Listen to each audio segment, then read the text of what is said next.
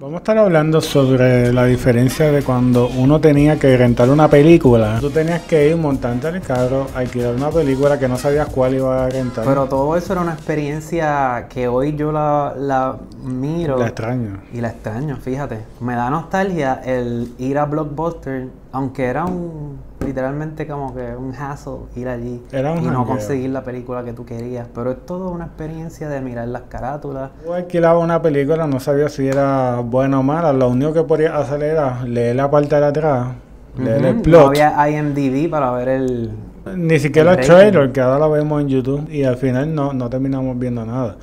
Entonces tú alquilabas eso, tenías que tener una, una tarjeta de miembro, porque tienes que ser miembro, no era como que tú ibas ahí y ya. que seguro era pagabas una membresía también, ¿verdad? Una membresía. El punto es que después que tú rentabas la película, ibas a tu casa, la comenzabas a ver y tenías que verla.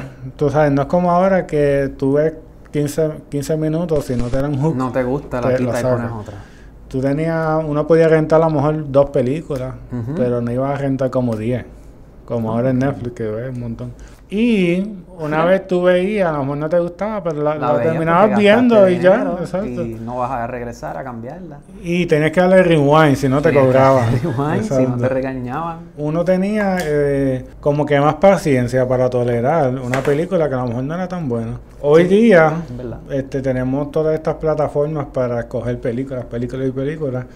Y al final del día no, uno ve a lo mejor 10 minutos, 15 minutos. Yo a veces si en dos o tres minutos no me llama la atención, lo quito. De verdad. Sí.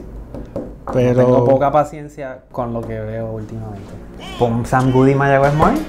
tú solamente ir a una tienda para comprar un CD que tú sabías que tú querías. Eso como que no mucha gente lo... Y cuando tú invertías dinero en ese CD, Ajá. para ti era, tenía un valor eh, mayor que ahora mismo cuando lo bajas o lo escuchas online de gratis. Este sí, tenía como un valor mayor porque tú gastaste dinero tuyo en esa música. en esa música y como ya tenía el disco, iba a escuchar la 1, la 2, la 3 que entonces valoraban más, Sí, aunque Aunque no te gustaban, las escuchabas. la escuchaba y conocía, como que Y puede ser que, que generabas otro gusto a nuevas músicas. era una experiencia que era también totalmente diferente porque tú tenías que abrir el paquete, sacarle el papelito.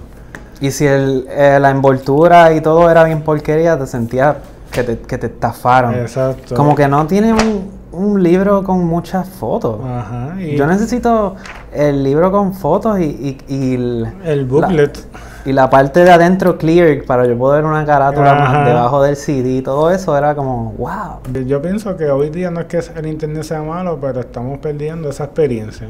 Experiencias de lo mismo con un LP o un vinil, nosotros no la tuvimos, se pudiera decir.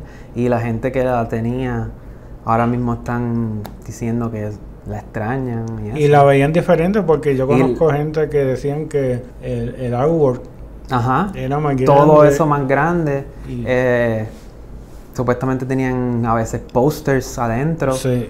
eh, hidden tracks en algún final de- De- del disco, que del si lo dejabas corriendo, oh, mira, salió. ahí". Exacto.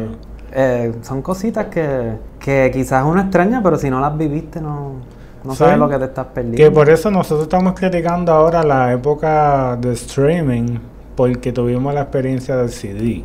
Pero los jóvenes hoy día que nunca o no tuvieron tanta esa experiencia de un CD, pues a lo mejor ellos ven el- el- la experiencia de streaming como nosotros veíamos el CD, como que ajá. Eh, porque otra cosa era que uno no le prestaba tanta atención al CD, como que tú le comprabas y eso, pero tú no estabas diciendo, ah, esto es mejor que, que lo que, que viene. el LP. Que lo- o, o, ajá, o comparándolo, el LP, con el LP.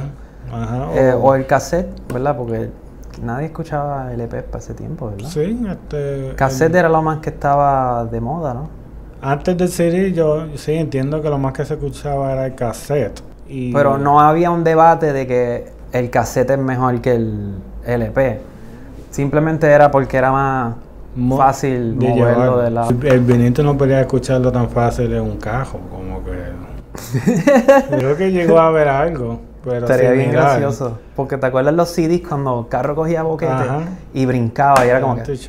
Y después empezaron a venir los CD players con el anti-chop. Gastaba más batería. Y gastaba batería. Exacto.